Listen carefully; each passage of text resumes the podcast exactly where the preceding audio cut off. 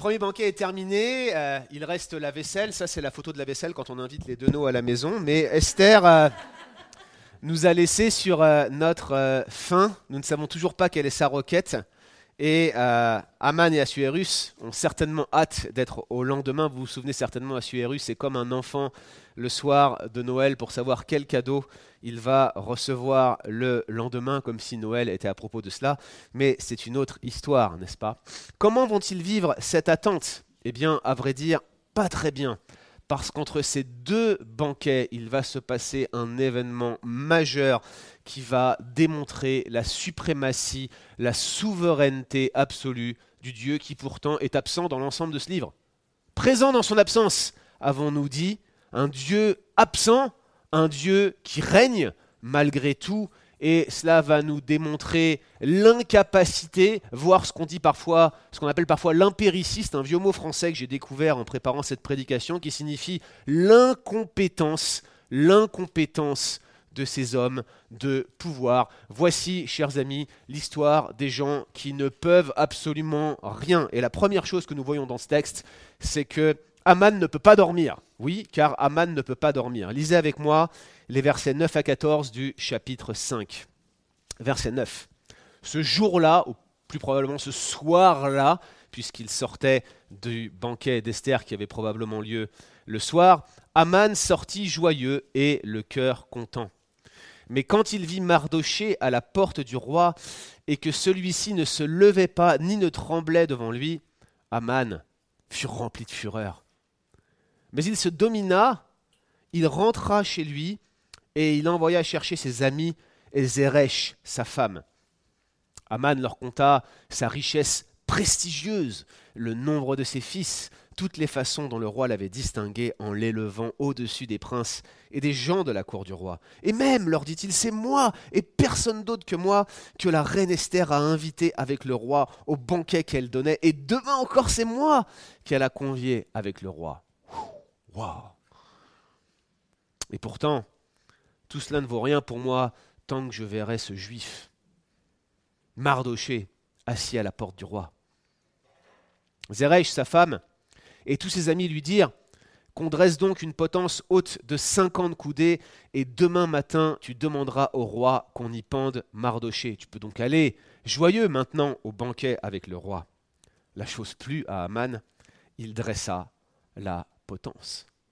Plusieurs choses importantes ici dans ce texte. Tout d'abord, considérez la joie ou le plaisir, ou appelez ça comme vous voulez, de Haman.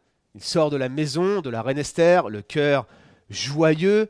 Apparemment, elle veut révéler un secret, un sujet, une requête d'une importance capitale, nationale, et elle veut que Haman soit là. Question honneur, question gloire, question influence. On peut difficilement mieux faire de quoi satisfaire sa grande soif d'honneur. Mais voilà, il sort du palais, vous vous souvenez, c'était un complexe royal, et il doit repasser par la porte. Et vous vous souvenez que la porte, c'était le fameux bâtiment dans lequel siégeaient les fonctionnaires. Et qui est-ce qui est à la porte? Eh bien, il y a euh, Mardoché qui apparemment euh, avait enlevé son sac de deuil ou son sac de, euh, jeûne et s'était replacé à son endroit habituel. Il y était assis et il se trouvait donc à la porte du roi. Mardoché passe devant lui et auparavant, on se souvient hein, au chapitre 3 que Mardoché refusait de se prosterner devant Aman. Mais cette fois-ci, il ne se lève même plus. Vous voyez, c'est même pas bonjour.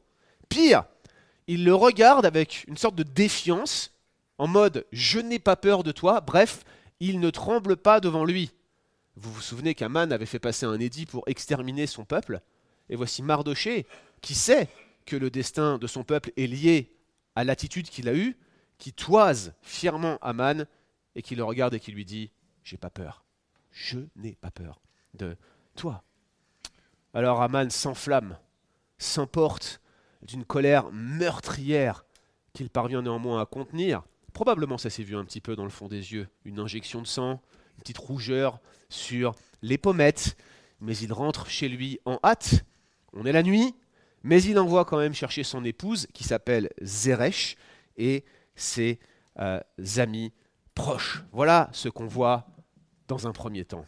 Deuxième chose à considérer sur ces versets que nous venons de lire, considérez l'orgueil, le grand orgueil d'Aman. Parce qu'Aman, pour la première fois, ouvre son cœur. Il dévoile ce qu'il y a à l'intérieur. C'est la première fois qu'on a quelqu'un qui dévoile autant de sentiments dans le livre d'Esther. Vous vous souvenez que très rarement on va aller regarder dans le livre d'Esther quels sont les sentiments intérieurs de quelqu'un, on se focalise sur ce qui sort de sa bouche. Vous allez voir que sur Aman, cette fois-ci, on s'intéresse un petit peu à ce qui se passe à l'intérieur de lui. Le texte donne quelques indications ici, mais là, voici ce qui se trouve sur ses lèvres lorsqu'il ouvre son cœur à ceux qui lui sont le plus proches. Regardez, beaucoup de sujets d'orgueil. Il fait étalage de sa richesse, il insiste sur le nombre important de ses fils, c'est un signe d'opulence dans le Proche-Orient ancien, surtout quand on a de multiples femmes, n'est-ce pas? Souvenez-vous de Job, euh, dont le nombre de fils était mis en avant. Puis il mentionne surtout son élévation, au-dessus des princes, au-dessus des gens de la cour du roi, un vrai numéro 2, un vrai second personnage de l'Empire. Finalement, comme Joseph en Égypte, il ne lui manque que le trône pour atteindre euh, le roi, pour être placé euh, finalement comme le personnage le plus important de l'univers. C'est lui le deuxième personnage le plus important de la Terre. Et ce n'est pas tout. Non seulement il est le deuxième personnage de l'Empire, mais il est également le seul à être invité à cette fameuse série de dîners privés lors duquel la reine Esther va faire une révélation spéciale, une révélation d'importance nationale, et de quoi pour Aman se sentir pousser des ailes, comme le dit le bon vieil adage, les aigles ne volent pas avec les pigeons, et moi, Aman, je suis un aigle, vous autres, vous êtes des pigeons, laissez-moi vous expliquer. Voilà exactement ce qu'il leur dit, en quelque sorte. Ah mais voici, tout ceci n'est rien à ses yeux, son orgueil et son désir de puissance ne sera jamais entièrement satisfait, dit-il, tant qu'il y aura ce Mardoché, ce sale juif. C'est vraiment pas écrit noir sur blanc, mais c'est ça qu'il a dans le cœur, hein, ce sale juif. C'est ça qu'il pense, qui refuse de lui rendre hommage et qu'il ne parvient même pas à terroriser avec ses décrets où il va tuer tout le monde.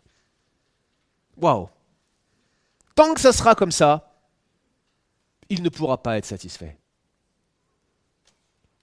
Considérez ce grand renversement des rôles qui a lieu maintenant lorsque vous regardez les proches de Haman et leurs réponses. Parce qu'ici, il y a quelque chose de subtil, mais qu'il nous faut absolument relever. L'auteur, vous le savez, est très doué. On l'a vu jusqu'ici. Vous avez vu comment il manie l'art littéraire et rhétorique. Mais ici, sans dévoiler toutes ces cartes, il fait un étrange parallèle entre Haman et Assuérus. Déjà, regardez comment il vante sa gloire. Ça vous rappelle rien?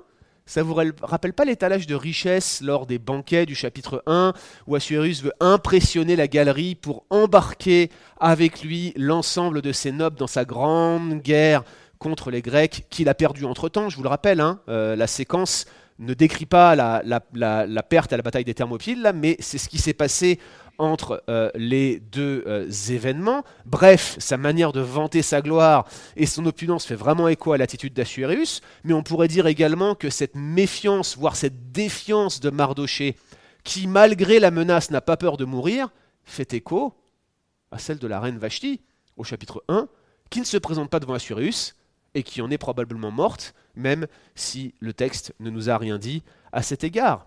Mais ce n'est pas tout.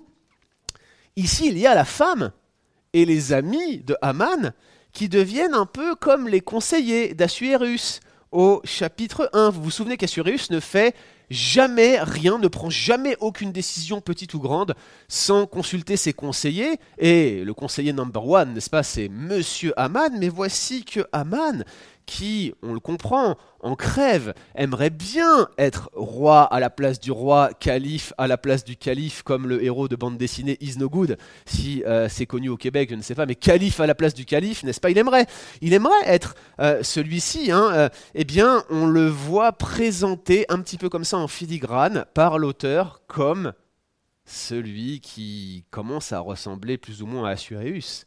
Aurait-il une destinée royale, cet Aman Serait-ce son ambition cachée Son objectif? En tout cas, si c'est le cas, l'auteur subtilement commence à placer quelques pavés dans cette direction, n'est-ce pas? Sa femme et ses amis lui donnent donc un conseil, et comme de par hasard, le conseil qu'il lui donne est digne de celui des conseillers du roi au chapitre 1. Vous vous souvenez? Vashti a désobéi au roi, qu'est-ce qu'il faut faire? Un exemple public. Mardoché fait un regard de défiance à Aman, qu'est-ce qu'il faut faire? Un exemple public. Alors regardez, regardez ce qu'ils disent de, pendre à une potence de 50 coudées le juif Mardoché. Alors, première remarque, pendre, pendre. C'est pas pendre comme vous le pensez, c'est empaler, ok? Que ça soit là, dans ce texte-là, ou que ça soit dans le récit où euh, vous avez le chef des panetiers dans euh, le récit, le cycle de Joseph, qui est pendu, c'est un empalement.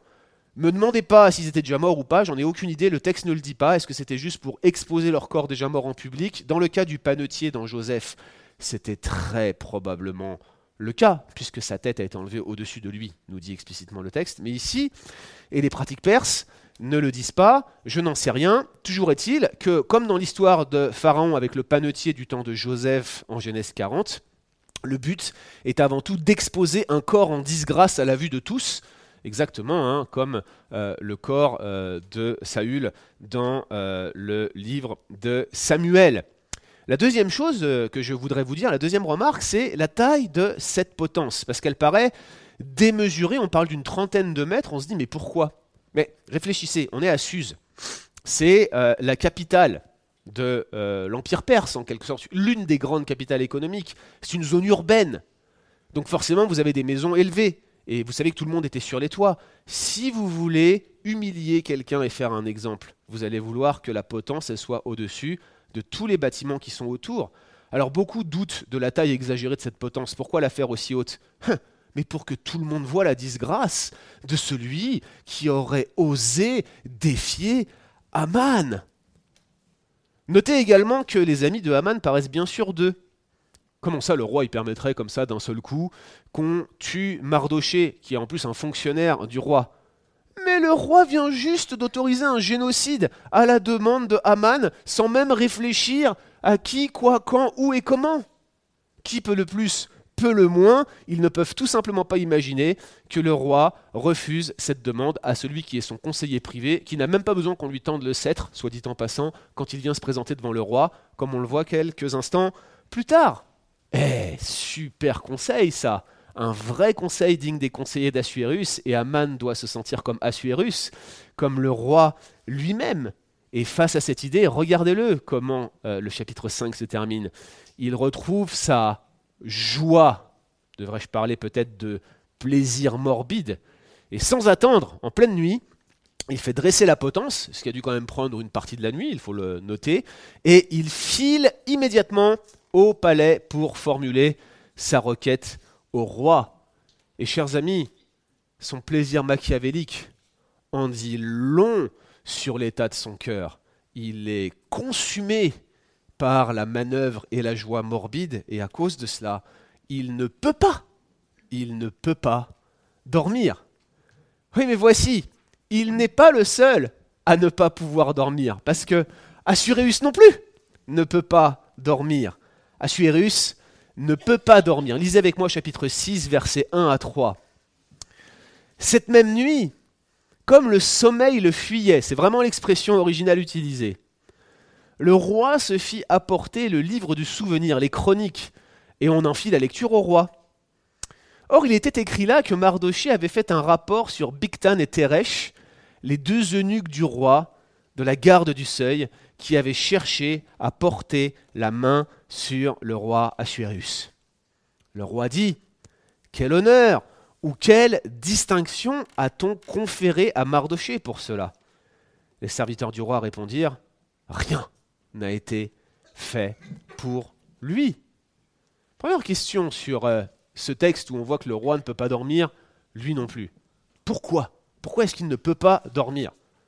Le texte ne le dit pas. Serait-ce une coïncidence fortuite? Les coïncidences fortuites dans ce passage sont légion. C'est possible, ça arrive les nuits blanches euh, pour rien.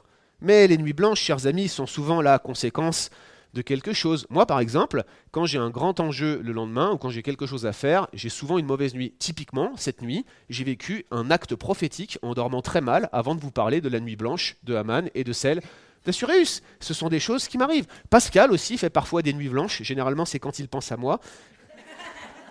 Je sais que ça vous fait rire, mais croyez-moi, c'est vrai.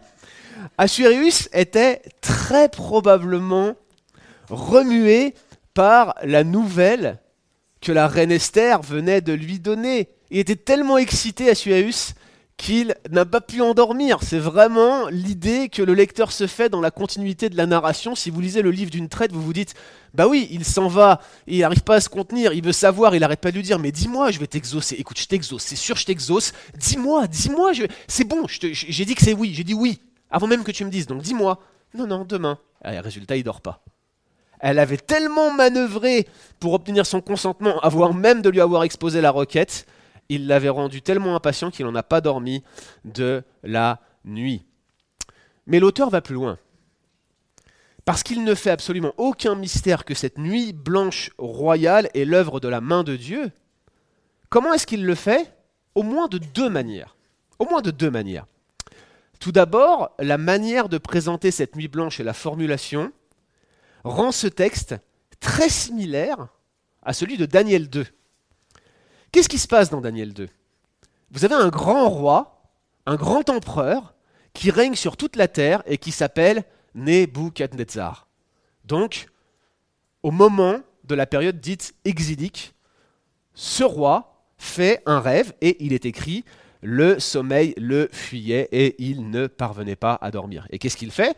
Eh bien, il appelle ses conseillers pour déterminer ce qu'il doit faire. Vous savez, la grande pratique d'Assuréus quand il cherche à voir ses conseillers Eh bien, on voit que euh, le euh, roi Nebuchadnezzar, lui aussi faisait la même chose. Puis vous connaissez certainement la suite si vous êtes familier du livre de Daniel. Ses conseillers sont incapables de lui dire quel était le rêve parce que le rêve lui avait échappé. Il est tellement énervé, on dirait que c'est un trait commun des rois de ce côté-ci du Jourdain, n'est-ce pas Qu'il menace de tuer tous ses conseillers, tous ses sages, et c'est finalement Daniel qui, euh, s'exprimant d'une manière prudente et sensée au chef des gardes, viendra lui dévoiler le rêve et l'interprétation du rêve.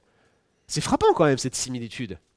Mais figurez-vous que le songe de Nebuchadnezzar est lui-même déjà très similaire à un autre songe d'un grand roi qui régnait sur toute la terre de l'époque et qui a reçu une interprétation favorable de la part d'un homme en alliance avec Dieu.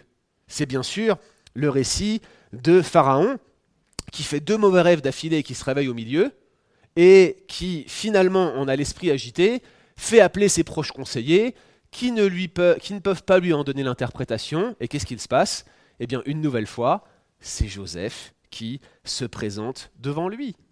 Donc vous avez dans l'histoire de la rédemption, dans la continuité du récit biblique, deux précédents à une nuit blanche royale qui ont été l'occasion de grands renversements. Et les premiers lecteurs de l'Ancien Testament, qui n'avaient pas Netflix, qui n'avaient pas Disney Channel, qui pour la plupart d'entre eux ne savaient pas lire et n'étaient capables que d'écouter les textes inspirés qu'on leur lisait, notamment à cette époque, étaient très familiers de cela et étaient capables de faire la connexion directement.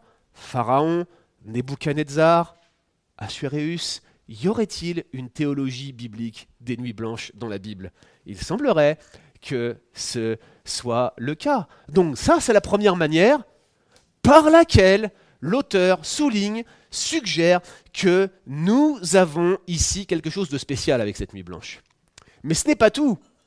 L'auteur rappelle également une série de coïncidences fortuites. Fortuites Difficile à dire tant elles s'accumulent. Regardez, j'en ai relevé cinq pour vous ici. Première coïncidence, le roi ne peut pas dormir. Je ne reviens pas dessus, je viens de vous montrer en quoi c'est pas si fortuit que cela, n'est-ce pas?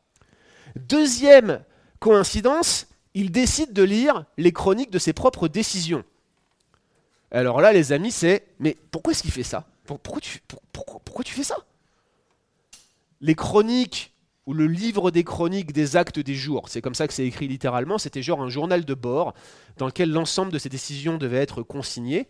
Et ça existe un petit peu dans, bah, en fait, dans tous les pouvoirs existants, quelle que soit la forme du pouvoir sur cette terre. Tout le monde tient un espèce de journal des décisions. Il doit y avoir un assistant ou une série d'assistants qui notent et qui conservent l'agenda ou euh, le planning ou même les notes des décisions qui ont été prises. Mais quel, décideur, quel leader, quel président, quel premier ministre va aller lire une chose pareille? Vous imaginez, vous, Justin Trudeau ou, je sais pas moi, Emmanuel Macron en train de lire leurs propres décisions le soir où ils ne peuvent pas dormir? Personnellement, j'ai jamais fait ça. Moi, quand j'arrive pas à dormir, j'écoute une prédication de Pascal Denot. Ça marche bien, vous verrez. Non, sérieusement, c'est vraiment humoristique.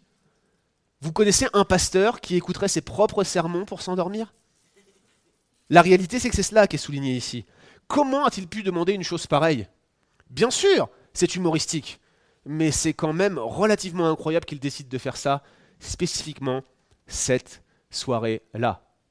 Mais c'est pas fini. Troisième coïncidence fortuite, il découvre que c'est grâce à Mardoché qu'une tentative d'assassinat a été déjouée contre lui. Et effectivement, si vous relisez chapitre 2, verset 23, vous allez voir que ces événements avaient bien été consignés dans ce fameux livre des chroniques des jours. Mais notez l'aspect providentiel de cette coïncidence. Je veux dire, si c'était le livre des chroniques des jours, autrement dit chaque jour on y note un truc, il devait y en avoir des volumes. Et je vous rappelle qu'à l'époque, on n'avait pas des livres reliés, c'était des rouleaux. Donc, si vous voulez lire, en gros, Assureus, il dit Ramenez-moi les rouleaux. Donc, il devait y avoir une salle ou plusieurs salles même avec tous les rouleaux dedans. Et on est venu du sélectionner des rouleaux. Et l'incident en question avait eu lieu, quand ça? Cinq ans auparavant. Au moment de l'accession au trône d'Esther. Mais pourquoi précisément a-t-il lu les chroniques d'il y a cinq ans? Ça paraît tellement incroyable. Alors c'est possible que éventuellement il était en train d'essayer de découvrir ce qu'Esther allait lui dire. C'est ce que moi je me suis imaginé, j'en ai pas la preuve, mais il était tellement excité là, tellement il était impatient de savoir, il se dit "Eh, faut que je trouve la réponse et demain quand on va avoir le repas, je vais lui dire "Je sais que c'est ça." toute la nuit, il a fait des recherches dans les chroniques. Imaginez ça, ça serait génial. Possiblement, c'est ça, mais on n'en sait rien. Bref, il retombe sur cette histoire qui date de 5 ans. 5 ans Et ça, c'est vraiment fortuit. Vraiment incroyable. Mais c'est pas tout. Il se rend compte que ce Mardoché n'est qu'un obscur fonctionnaire. Alors moi j'imagine bien la scène. En fait, il devait même pas savoir qui est Mardoché. Il a dû demander à ses serviteurs mais c'est qui Mardoché? Eh tu sais c'est lui là le comptable euh, qui se trouve à la porte. Ça se trouve tu le vois même pas parce que tu sors jamais de ton palais. Ça se trouve ils lui ont dit ça, vous voyez? Et, et, il doit se dire mais attendez comment ça se fait que quelqu'un qui a rempli euh, un tel acte de loyauté, je ne le connaisse pas et qu'il soit encore un simple, obscur fonctionnaire. Quel honneur, quel honneur et quelle distinction, autrement dit quelle promotion, hein. honneur dans les Écritures, c'est finance. C'est vraiment ça, que vod en hébreu. Quel honneur a-t-il reçu? Quelle promotion a-t-il reçu pour un acte de loyauté comme celui-ci? Que lui a-t-on conféré? Et voici la quatrième coïncidence fortuite. Mardoché n'a jamais rien reçu pour ce geste. Or ça, c'est incroyable. Parce que dans le système perse, qu'on peut carrément documenter. Vous vous souvenez qu'Esther, on a plein de sources externes. Vous vous souvenez, je, l'avais dit à plusieurs reprises, qu'on avait notamment Hérodote, mais pas que. On a Xénophon aussi qui commente euh, les, actions de la cour de Perse. On a Plutarque, un auteur grec, qui commente les actions de la cour de Perse et la générosité des rois de la dynastie achéménide à laquelle Assuréus Xerxès appartenait, eh bien, la générosité des rois achéménides pour ceux qui étaient loyaux envers eux, pour ceux qui leur témoignaient un acte de loyauté, elle est très documentée et c'était une honte que de ne pas récompenser ceux qui se comportaient ainsi envers eux. Et c'est d'autant plus surprenant que Mardoché n'ait pas été honoré que si vous relisez Esther chapitre 2, vous allez voir que c'est Esther elle-même qui rapporte la chose à Assuréus, et elle le dit stricto sensu de la part de Mardoché. Une enquête est faite, on vérifie les faits, et le résultat, les deux eunuques sont pendus. Pendus. Mardoché n'est jamais honoré. Alors Assuréus, il ne peut pas laisser les choses ainsi. Je veux dire, je suis un roi perse. Comment ça, quelqu'un qui me fait du bien n'est pas honoré? Oui, mais comment est-ce que je vais l'honorer? Il faut que je prenne une décision. Ouh, il faut que je prenne une décision. Ça lui fait mal à la tête. Vous vous souvenez, à Ashverosh, Assuréus, mon roi a mal à la tête. Prendre des décisions, ça fait mal à la tête. Alors qu'est-ce que je vais faire?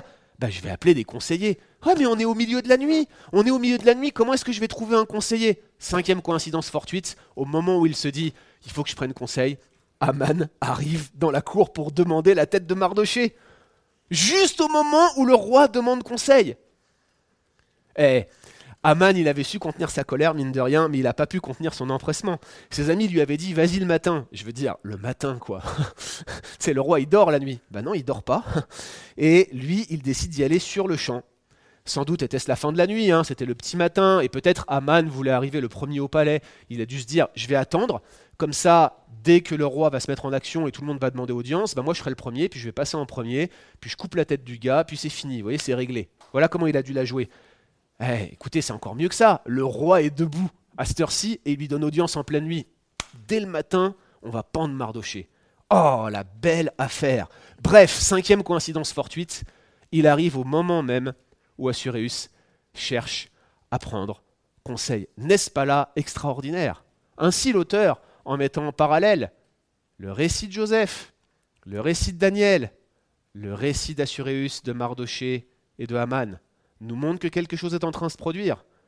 Et personne n'est surpris lorsque l'engrenage se met en route et que ces cinq coïncidences fortuites s'enchassent, s'enchaînent les unes dans les autres. Il y a quelque chose qui est en marche, chers amis, et le lecteur avisé le sait à ce stade. C'est ce que nous voyons immédiatement lorsque, dans la scène suivante, toujours dans leur grande incapacité, Aman et Assuréus ne peuvent pas se comprendre. Aman et Assuréus ne peuvent pas se comprendre. Verset 4 du chapitre 6. Mais le roi dit Qui est dans la cour? C'était Aman qui arrivait dans la cour extérieure de la maison du roi pour demander au roi qu'on pende Mardoché à la potence qu'il avait préparée pour lui. Les serviteurs du roi dirent C'est Aman qui se tient dans la cour. Le roi dit Qu'il entre Aman entra et le roi lui dit Que faire à un homme que le roi désire honorer? En son fort intérieur, Aman se dit Hein à qui donc le roi désirerait-il faire honneur plus qu'à moi? Aman dit roi, un homme que le roi désire honorer que l'on prenne un vêtement royal que le roi a porté, un cheval que le roi a monté, sur la tête duquel une couronne royale a été posée, couronne sur la tête du cheval, soit dit en passant, hein, que l'on confie ce vêtement et ce cheval à l'un des princes du roi, un dignitaire, qu'on revête ainsi l'homme que le roi désigne honorer, désire honorer, qu'on le conduise à cheval sur la place de la ville et qu'on proclame devant lui Voilà ce qu'on fait à un homme que le roi désire honorer. Verset 10. Le roi répondit à Aman Prends immédiatement le vêtement et le cheval, comme tu l'as dit, et fais tout cela pour le juif Mardoché, celui qui est assis à la porte du roi. Ne néglige aucun détail de ce que tu as dit. Aman prit le vêtement et le cheval. Il revêtit Mardoché le promena à cheval sur la place de la ville et proclama devant lui Voilà ce qu'on fait à un homme que le roi désire honorer. Waouh Chers amis, considérez l'humour et considérez les incompréhensions en cascade dans cette séquence qui est probablement l'une des plus drôles de toute la Bible hébraïque. Aman et Assuréus ont chacun quelque chose en tête et ils brûlent d'en discuter avec l'autre. Ok? Mais aucun des deux ne sait les intentions de l'autre. Aucun des deux. Seul le lecteur est capable d'apprécier le comique de la situation, à savoir que Assuréus a l'intention d'honorer celui-là même que Haman est venu demander à mettre à mort. Alors il y a un protocole, et ce protocole fait que c'est le roi qui parle en premier. Et comme il pose une question à Haman, bah Haman il n'a même pas le temps d'exposer sa requête, il faut qu'il réponde avant d'exposer sa requête. Et donc Haman se retrouve embarqué dans un engrenage protocolaire dans lequel il doit répondre avant même d'exposer sa requête. Et en plus, on lui pose une question qui l'intéresse. Et comme Assuréus ne précise pas quel homme il souhaite honorer, bah Aman, il pense naturellement que c'est lui. D'ailleurs, qui est-ce que ça pourrait être d'autre? Alors sa réponse à la question du roi ne fait qu'intensifier l'aspect tragicomique de la situation, et ça nous en dit encore beaucoup plus sur ce qu'il se passe à l'intérieur de Haman. Considérez la profondeur de l'orgueil d'Aman.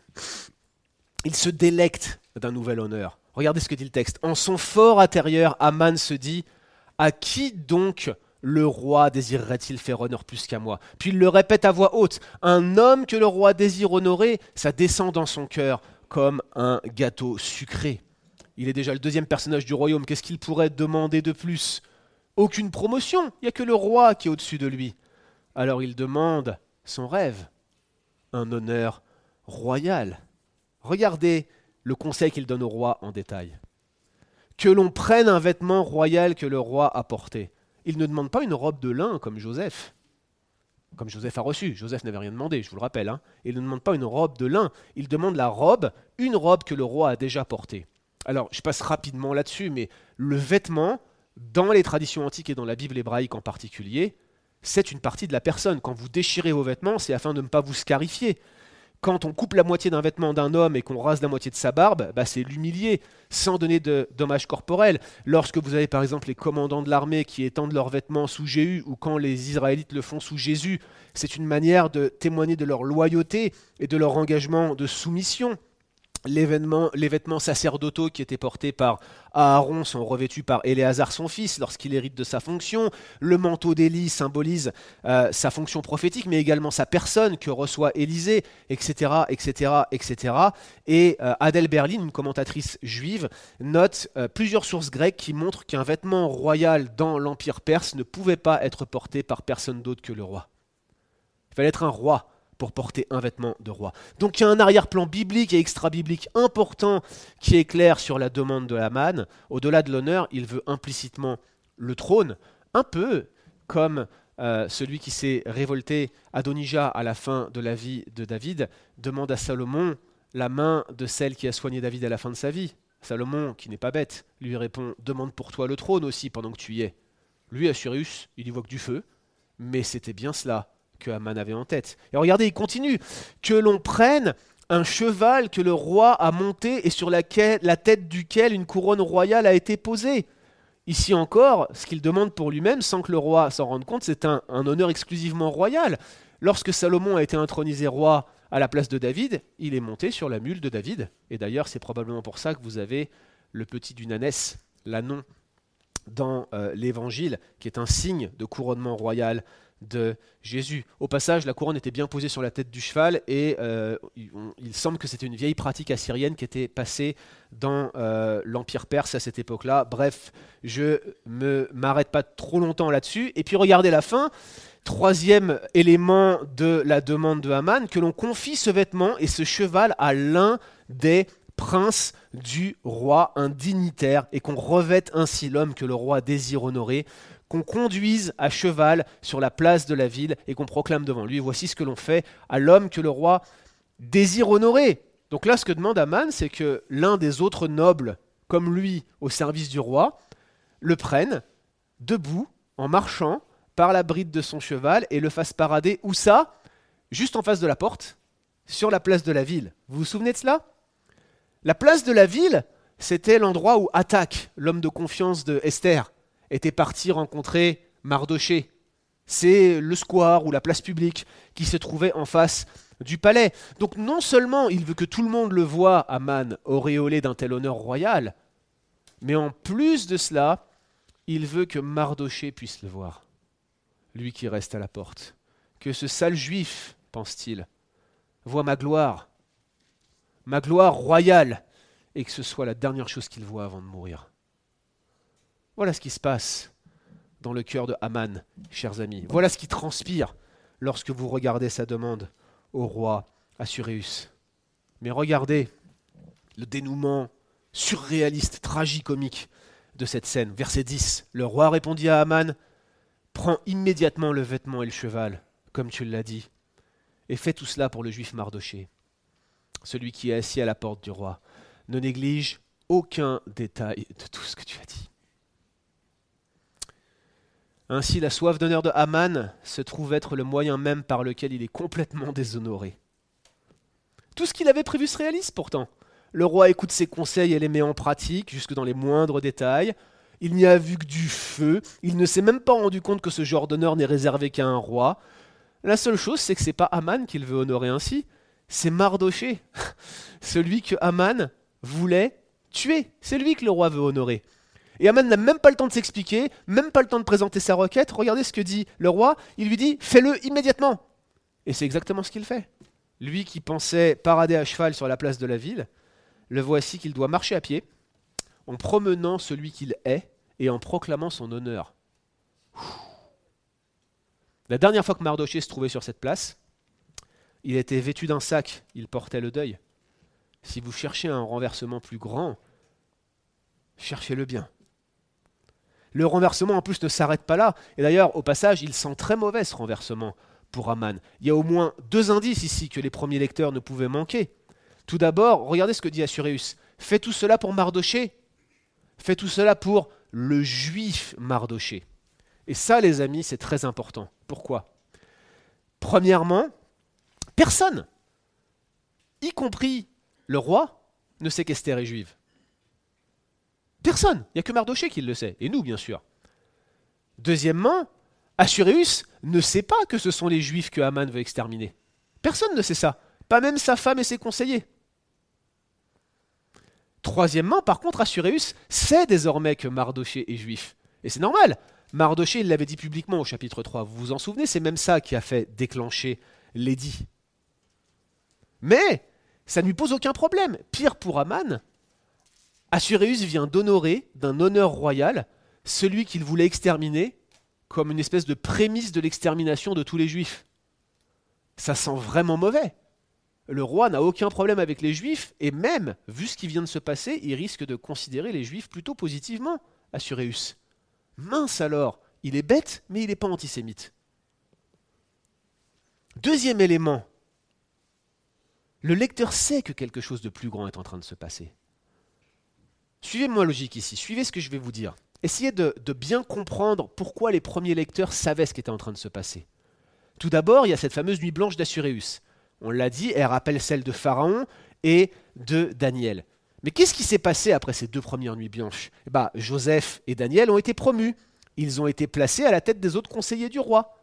Regardez ce qui se passe en Genèse 41. Daniel, il occupe la deuxième euh, Joseph occupe la deuxième place du royaume. Regardez ce qui se passe en euh, Daniel chapitre 2. Eh euh, Daniel va avoir la responsabilité de la province de Babylone, mais surtout, il va être placé à la tête des sage de Babylone. Il n'est pas dit explicitement qu'il était deuxième personnage du royaume, mais c'était une, une, trace honorifique. Pour Joseph, en tout cas, c'est dit noir sur blanc qu'il occupe la deuxième place du royaume, exactement la place de Haman à la cour d'Assuréus. Vous l'avez noté? Vous vous en souvenez? Vous avez mémorisé ça? Maintenant, regardez bien. Regardez la distinction honorifique de Joseph et comment il a été introduit comme deuxième personnage d'Égypte. Vous lisez, vous êtes prêts? C'est Genèse 41, versets 22 et 23. Pharaon ôta son anneau de sa main, il le mit à la main de Joseph, il le revêtit d'habits de fin lin, il lui mit un collier d'or au cou, il le fit monter sur le char qui suivait le sien, et l'on criait devant lui À genoux C'est ainsi que Pharaon donna le commandement de tout le pays d'Égypte. Ça vous rappelle rien, ça?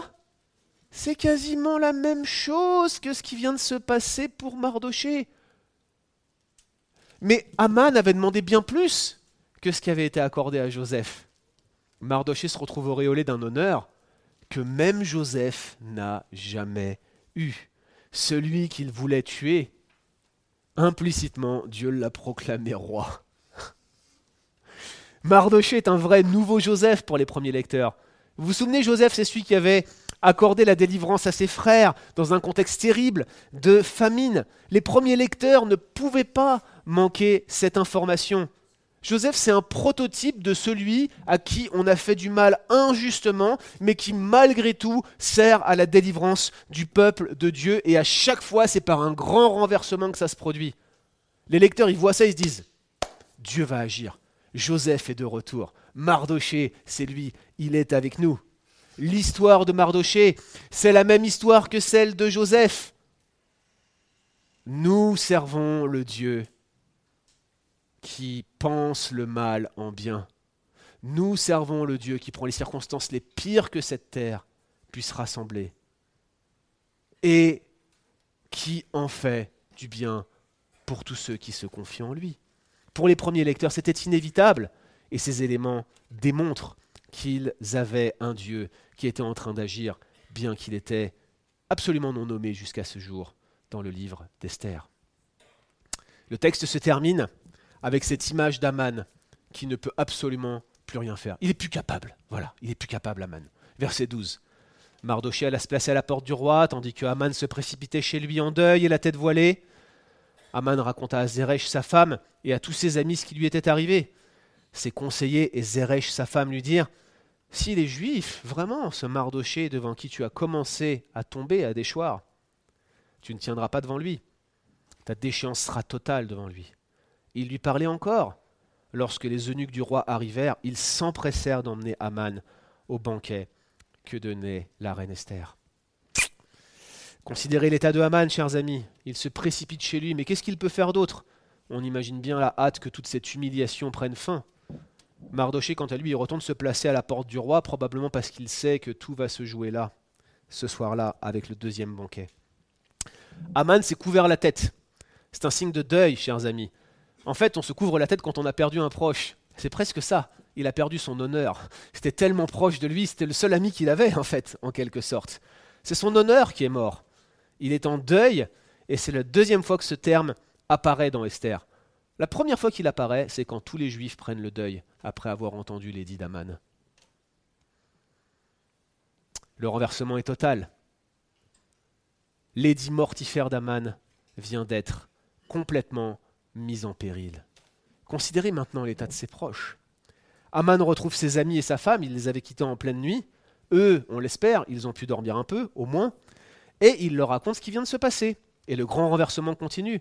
Regardez, ils ne sont plus seulement appelés ses amis ou ses proches, regardez dans vos Bibles, ils sont appelés ses conseillers. Oh, il y a une petite distance qui s'est mise là. Des conseillers, comme les conseillers du roi Assuréus. Aman a voulu être comme Assuréus, n'est-ce pas? Il n'a pas, pas eu son honneur et sa gloire, mais il a eu ses courtisans déloyaux, il a eu ses amis de circonstance. Et maintenant qu'il est en grande difficulté, il n'y a plus personne pour prendre son parti. Regardez leurs paroles. Ils ont bien intégré que Haman a commencé à déchoir devant Mardoché. Ils ont bien intégré que ce Mardoché est juif. Apparemment, ils ne le savaient pas non plus auparavant. Et ils sont convaincus que Haman ne tiendra pas devant lui, que sa déchéance sera totale. Pourquoi? Justement parce qu'il est juif.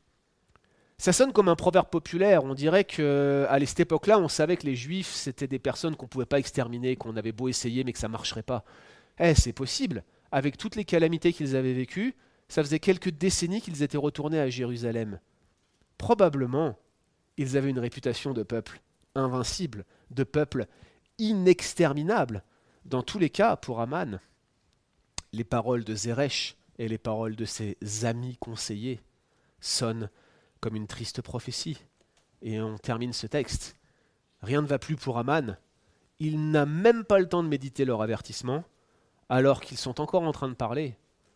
Les eunuques du roi viennent le chercher et ils sont pressés. Normal, leur maître est pressé. Il veut savoir ce qu'Esther a à lui dire. Aman ne contrôle plus rien, chers amis. Lui qui était machiavélique, lui qui voulait la deuxième place du royaume, le voici complètement sous le dictat de ses propres circonstances. Rien ne va plus pour lui. Alors que conclure sur un tel texte? Certainement vous aimerez cette image. J'étais sûr que vous alliez l'aimer. Un seul mot en conclusion. Le mot c'est péripétie. Connaissez ce mot-là? Une péripétie? Une péripétie, c'est quand il vous arrive des catastrophes, là vous partez en vacances et vous avez plein de péripéties, parce que quelqu'un se casse le pied, parce que votre voiture tombe en panne, parce que, vous voyez, c'est ça qu'on appelle une péripétie, un événement imprévu. En fait, une péripétie, euh, à la base, c'est une figure de style. Figurez-vous que c'est une vieille figure de style, c'est même une figure de style euh, commentée par Aristote lui-même, qui l'appelait péripétéia, c'est un mot grec. C'est un procédé littéraire, et c'est probablement le procédé littéraire qui reste le plus populaire au monde, et qui était déjà le plus populaire du temps de la rédaction du livre d'Esther. C'est quoi une péripétie? Bah, C'est un pivot, un point de bascule. C'est ce qu'on appelle aujourd'hui un coup de théâtre. Voilà, vous avez déjà entendu ça, un coup de théâtre? Bah, C'est une péripétie. Et l'illustration la meilleure que je peux vous donner, c'est dans un très vieux film, L'Empire contre-attaque, 1980. Vous vous souvenez? Un vieux film tellement vieux que même Peter Parker, alias Spider-Man, le connaît. Dans ce film, il y a un point de tension majeur. C'est le point d'orgue du film. Et vous avez un combat au sabre, au-dessus du vide, entre Dark Vador, c'est lui, et, si vous ne le connaissiez pas, enchanté. Et en face de lui, vous avez Luke Skywalker qui se bat avec lui au sabre. Et là, il y a une tension dramatique. Luke Skywalker arrive à blesser Dark Vador au bras. Pour ceux qui ne connaissent pas, revoyez le film, c'est excellent. Et Dark Vador crie, il fait comme ça, il fait. Et Et à ce moment-là, Dark Vador réagit, et là vous avez le point de tension énorme. Il lui coupe la main et le sabre laser de Luke, la seule arme qu'il avait, tombe dans le vide. Et il crie Luke. Bon, la plaie, elle est cautérisée direct, sabre laser, donc ça va, il peut encore marcher. Il recule dans le vide, il est, il est en équilibre, il s'apprête à tomber. Et là, vous avez la péripétie. Là, vous avez le tournant. Là, vous avez le pivot. C'est quoi?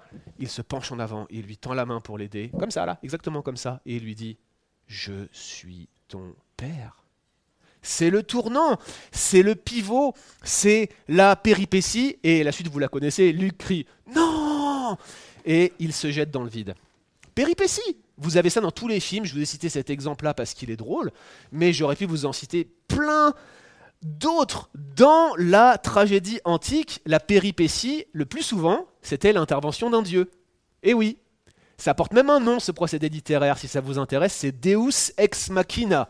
En fait, on avait généralement une tension irrésoluble, on avait une situation incroyable dans laquelle on n'arrivait pas à en sortir, les protagonistes étaient bloqués, et là, qu'est-ce que vous aviez? Vous aviez un dieu qui descendait du ciel, porté par des saintes, donc c'était un acteur qui descendait par une machine des saintes, Deus ex machina, machine, machiné en grec, c'était la machine qui descendait l'acteur, et le dieu intervenait et la situation était résolue. C'était le coup de théâtre, le dieu se dévoile enfin. Mes chers amis, c'est absolument pas ce qu'on a là ici la tension irrésoluble reste irrésoluble. Il n'y a personne qui descend avec des cintres. Il n'y a aucun Dieu qui se révèle de manière éclatante. Vous croyez que Dieu a besoin d'honneur? Ceux qui crèvent pour avoir de l'honneur, ce sont des gens comme vous et moi. Ce sont des gens comme Aman. Ce sont des gens qui n'ont aucun pouvoir. Notre Dieu ne cherche pas cela. Et c'est particulièrement frappant que le pivot de l'histoire n'intervient pas lors de l'un des deux banquets, ou n'intervient pas lors d'une grande confrontation tendue entre Mardoché et Aman. Elle intervient à un moment complètement anodin, à un moment où le roi ne peut pas dormir. Sur le plan de la structure du texte, il y a un avant, il y a un après. Il y a un avant cette nuit blanche, il y a un après cette nuit blanche. Plus aucune situation n'est la même tout pointe vers le fait que cette nuit blanche est le centre, le cœur, le point d'orgue, le moment le plus élevé du livre. Tous les destins croisés sont renversés par une petite insomnie. Et Dieu ne se dévoilera pas. À quoi bon se dévoiler? C'est juste des histoires de créatures. Il n'a pas besoin de nous. C'est nous qui luttons pour l'honneur, la gloire, ou toutes ces sortes de choses en pensant que nos actions ont un impact? Certainement Esther a fait preuve de sagesse, et sa sagesse est louée dans ce livre. Certainement Mardoché a fait preuve de courage, et son courage est présenté comme un modèle déployé sous nos yeux.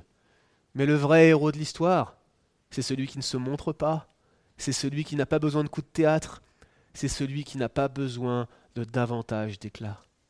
Nous adorons, frères et sœurs, le Dieu des nuits blanches, le Dieu des grains de poussière, le Dieu qui dit et la chose arrive, le Dieu qui ordonne et les choses s'accomplissent. Nous adorons ce Dieu qui s'est abaissé jusqu'à nous, qui nous a pris comme son peuple et qui nous gardera, comme il a gardé Esther, comme il a gardé Mardoché, comme il a gardé les Juifs, comme il a gardé Daniel, comme il a gardé Joseph. Il gardera tes pas. Parce qu'il nous aime, parce qu'il est Dieu, parce qu'il est grand.